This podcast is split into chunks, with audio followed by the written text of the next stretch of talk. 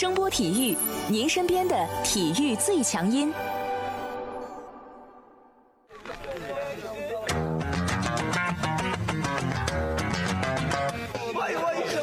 Yo, yo, it's boogie time, so come on, let's swing it, alright? 看 NBA 风云，聊 NBA 故事，这里够有趣，这里够专业，没错，这里就是大话 NBA。I be the show, make a room, shaking, shaking it down. I be the nigga with a high profile. Everybody come on, we be the shakers with a crazy style. And then shocking the world, cause we the flow, shaking speed, make us rockin' the city. 欢迎大家来继续收听我们的大话 NBA 节目，我是有才哥。大家好，我是小老弟。上一周东决的对阵终于出炉了啊！经过七场的鏖战，凯尔特人最终以四比三战胜了卫冕冠军猛龙队，挺进了东部的决赛。他们的对手是四比一战胜夺冠大热门雄鹿的迈阿密热火。这两个对手是以一个比较截然不同的姿态进入到分区决赛的阶段啊。其实这两支球队也多少有些渊源啊。这是这两支球队在2011到二零一二赛季之后，时隔八年再次在东决相遇啊应。该说已经物是人非了啊。对啊，那一年的系列赛，热火的三巨头和凯尔特人的三巨头大战了七场，最终更年轻、冲劲儿更足的热火三巨头以四比三战胜了凯尔特人，进入到最后的总决赛。而跨过了凯尔特人这一关之后呢，热火队如愿的在最终的总决赛中战胜了雷霆。老詹也拿到了自己职业生涯的第一次总冠军啊！时隔八年之后，就像我刚才说的，已经物是人非了。凯尔特人这边呢，经过了四个赛季的低潮期，通过甩卖三巨头，获得了大量的优质资产和选秀权。他们终于呢选中了很多优秀的新秀，并且招募来了海沃德。在经过几个赛季的磨合之后呢，他们再次登上了这个东部决赛的舞台，去尝试能否在时隔多年之后重新杀回到总决赛。热火这边呢，跟凯尔特人相比，可能稍微惨一点啊。在热火的三巨头解体之后，他们在一四到一五赛季、一六到一七赛季、一八到一九赛季都没能进入到季后赛。即便是进入季后赛的一五到一六、一七到一八赛季，他们也是首轮就遭到淘汰了。如今的热火队呢，经过了一番卧薪尝胆之后，已经成为了一支崭新的球队。球队的当家球星是以硬著称的吉米巴特勒。吉米巴特勒应该是说，在今年的季后赛里面完完全全打出了自己的身价。可能咱们现在再来看，他这个合同是不是该 有点小了？不管怎么样，人家是热火老屌的呀，是吧？啊，吉米巴特勒也开心。热火从本赛季的季后赛进程来说，应该说他们整体来讲比较顺。首轮呢四比零，兵不血刃砍掉了这个步行者。在进入了第二轮之后呢，本来他们是属于这个呼声比较低的一方，但谁都没想到他们以四比一的大比分淘汰了雄鹿。呃，虽然说中间嘛有那么点儿裁判帮忙的嫌疑啊，但是这个实力终归是实力。凯尔特人这边呢，相对来说赛程就艰苦一些啊。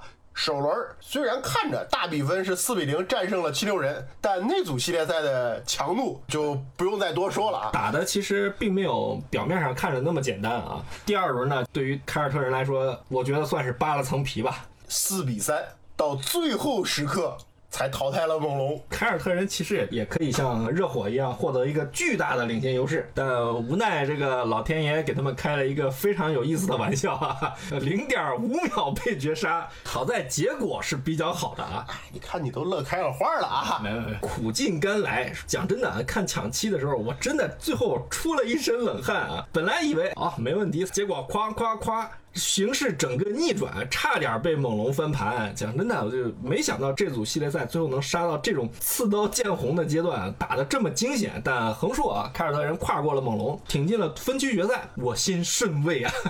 你吹归吹完了，我们来看看这次的东区决赛。刚才说到了热火进入到东部的决赛，可能很多人都没有想到啊。但我们反过头来去看看热火在今年季后赛的表现是什么，特别是他们在对阵雄鹿的时候表现是什么样？我觉得发挥的非常非常出色呀。应该说，这轮系列赛里面，其实展现出了热火在防守端是一支非常非常有想法、有能力的一支球队。因为谁都没想到他们能以如此的方式去击败雄鹿啊！但同样，凯尔特人在跟猛龙的这一次七轮惨烈的系列赛里，我们也见到了两支球队其实都是有非常非常好的这个防守功底的球队。而且说实在的，今年的这个季后赛进程来讲，整个东部的四支强队，他们在防守端展现出的这个能力，对我来说是印象非常深刻的。你不要看雄鹿好像输的比较惨，实际上雄鹿在整个系列赛里面防守端做的还可以。呃，热火虽然说大比分看着轻松，但实际上在多场的较量里面，双方球队其实咬的是非常非常死的。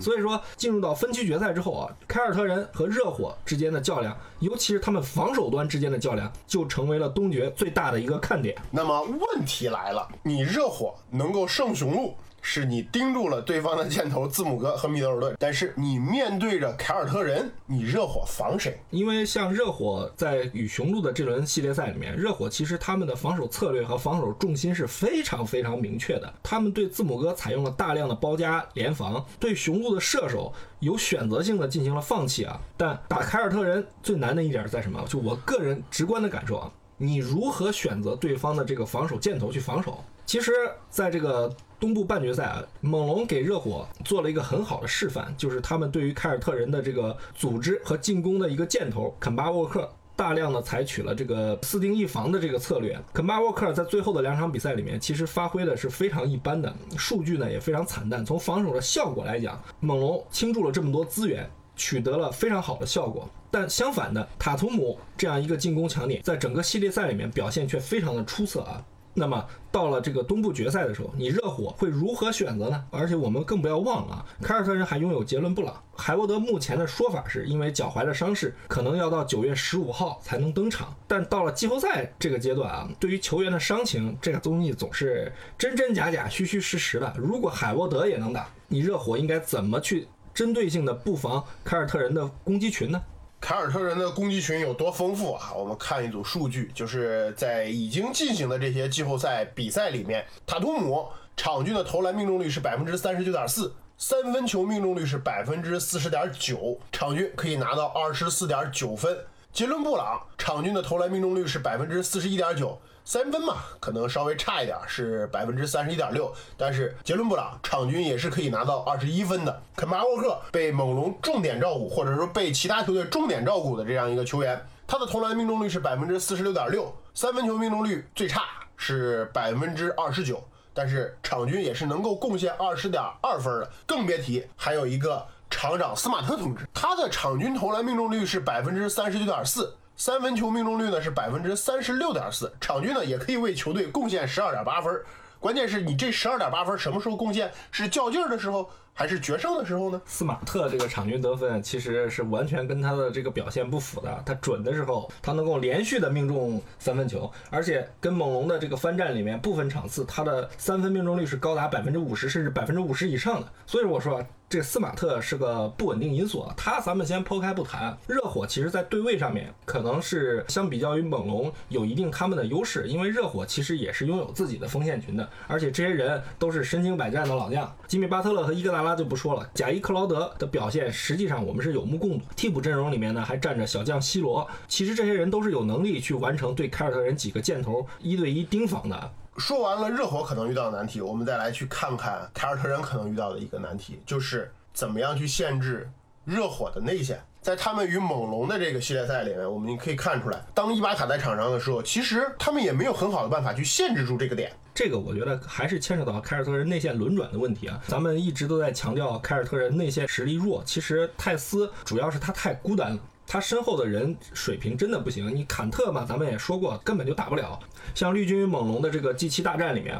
泰斯其实，在比赛的最后关头也是陷入了犯规麻烦，而且呢，在中间呢，斯蒂文斯是非常大胆的使用了小将威廉姆斯去在泰斯午饭的时候顶替他的位置啊。但我理解当时可能猛龙的这个阵容，它的机动性更强一点，或者说它的这个主攻点在外线，需要用威廉姆斯这种小个球员去进行盯防。但说实在的，也体现出了凯尔特人在这个内线轮转位置上的这个薄弱。另一个替补大前锋威廉姆斯压根儿就不敢让他上，为什么？这时候你不如允许出错啊！史蒂文斯能相信的球员太少了，而实际上就十二号威廉姆斯这个年轻新秀啊，在上场的时候也差点铸成大错，关键时刻的两罚不中，如果不是塔图姆抢到了那个篮板球，后果不堪设想。所以说，面对到热火，可能热火的阿德巴约在进攻端不会说像。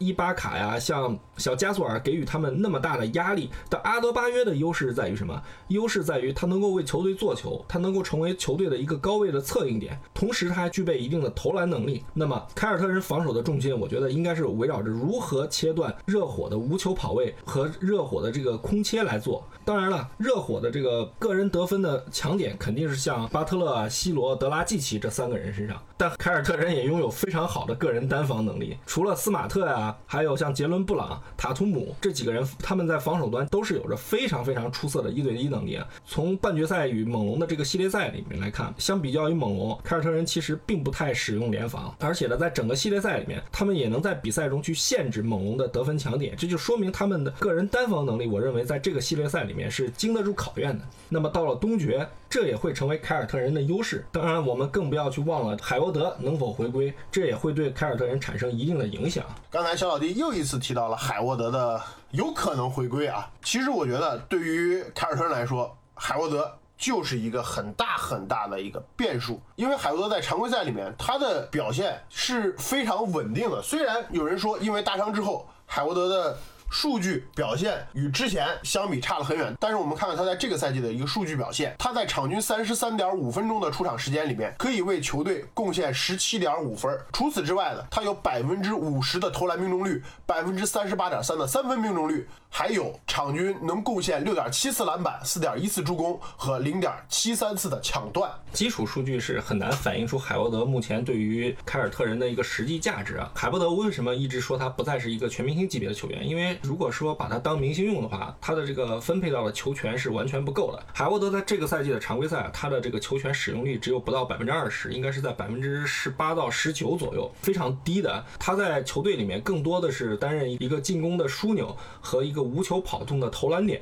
但即使在这样的一个发挥空间下啊，海沃德依然能够取得场均十七点五分的这个成绩，已经足够优秀了。而且呢，就是在去年的休赛期的时候，很多人都在讨论凯尔特人是不是要把海沃德交易出去。当时安吉说过一句话啊，你们都不知道海沃德目前他的状态有多好。其实，在当时啊，就是大部分的人都把这句话当成了一个笑话，觉得是海沃德你凯尔特人卖不出去，对不对？怕烂在手里自己吹。但实际上，从整个常规赛来看，海沃德的发挥是完全超出了很多人的预期。他不但效率极高，而且凯尔特人在霍福德走后，其实是非常需要一个球队的这个组织点，一个中转点。海沃德呢，通过他自己的方式，很好的完成了这个任务。但很遗憾的是啊，这个海公公在这个季后赛首轮很早就伤了，这一伤不要紧，还伤到了脚踝，目前还还没有痊愈。虽然我们在这个比赛的直播里面看到他赛前能够进行热身，能够进行投篮啊，但能不能参加真正的实战的比赛，其实目前还是比较保守的啊。究竟能不能打，呃，什么时间能上场都是未知的。我个人作为一个凯尔特人球迷，我更希望这会是一个烟雾弹。当然了，他的登场其实对于球队来讲，我觉得咱们不能光说好的一面。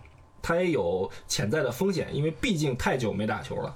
他能不能够适应现在的比赛强度，特别是面对热火这支防守这么好的球队，能不能够打出应有的水平，也是未知数。所以说，海沃德啊，我觉得是目前凯尔特人一个最大的一个变量，一个不确定的因素。另外一个，我个人觉得对于凯尔特人可能存在的变数呢，就是肯巴沃克。他跟猛龙的这个系列赛里，因为猛龙的防守策略很明显嘛，一顶四连，然后对他的这个限制压力是非常非常大的。你想想，整场比赛被范乔丹 追得满街跑，而且呢，对于肯巴沃克来说，别看成名已久，他也是季后赛的次数，我跟你说，真没这个杰伦布朗和塔图姆多。对啊，这是他第一次去参加东决。那么面对着热火的防守，可能我们会说热火的防守更好更强，但是假如说热火的防守侧重点从他身边慢慢的移开一点的时候，他能否为这支球队带来更多的东西？我们可以看到，在凯尔特人与猛龙的第七场交锋里面，其实到最后时刻，更多的球还是掌握在肯巴沃克的手中，是他来去掌控球队的一个节奏。虽然说他进攻上好像没有太大的贡献，但我们看到了，就是在关键时刻，其实肯巴沃克是展示出了非常好的这个处理球能力啊！大家都记得那个差一点绝杀比赛的传球，经过那么长时间的运球，把时间耗到了极限，传给了泰斯，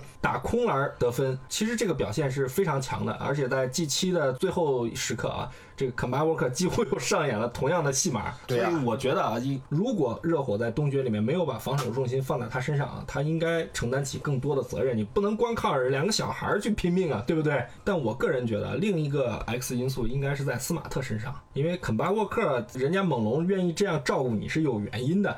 对不对？你热火人家斯波尔斯特拉又不傻，你不可能说很轻易的就说，哎，算了算了，人家这防的他又没什么用，不可能的。我觉得为什么说斯马特啊？因为斯马特整个这个季后赛打的是非常非常不错的，但在很多场比赛里，他的这个投篮呢，看着脑仁都是疼的。不是说他水平不行，也不是说他投不进球，但讲真的，我跟咱们一听众聊微信的时候，我就说了这么一段话，我说防守、组织、突破。都没问题，都是一流的。你哥，你别投篮，你投篮就成三流了。这么多年了还不适应啊？哎，真真，这就跟看火箭球，你随时在准备速效救心丸一样。真的，你你看着它噌噔噔的就扔了，你扔完看着弹道什么都没问题，就是不进。这就跟打台球一样。一杆下去，走位漂亮的很，又是旋转球，又是来回的撞库，最后球没进，只看走位了。那这斯马特现在就是一个定时炸弹，你要说他不能投，这绝对是瞎话。你要说你相信他的投篮，讲真的，我只能说他敢投。说了半天凯尔特人了，我们再来聊聊热火。那么你觉得在这个系列赛里面，热火的变数有吗？我觉得热火可能在防守策略上会做出一些改变，因为很明显的从凯尔特人这个系列赛的表现来看，热火肯定会对。对塔图姆去进行一定的施压啊，因为热火首先在整个季后赛里面，他们是所有参赛球队里面使用联防最多的一个球队啊。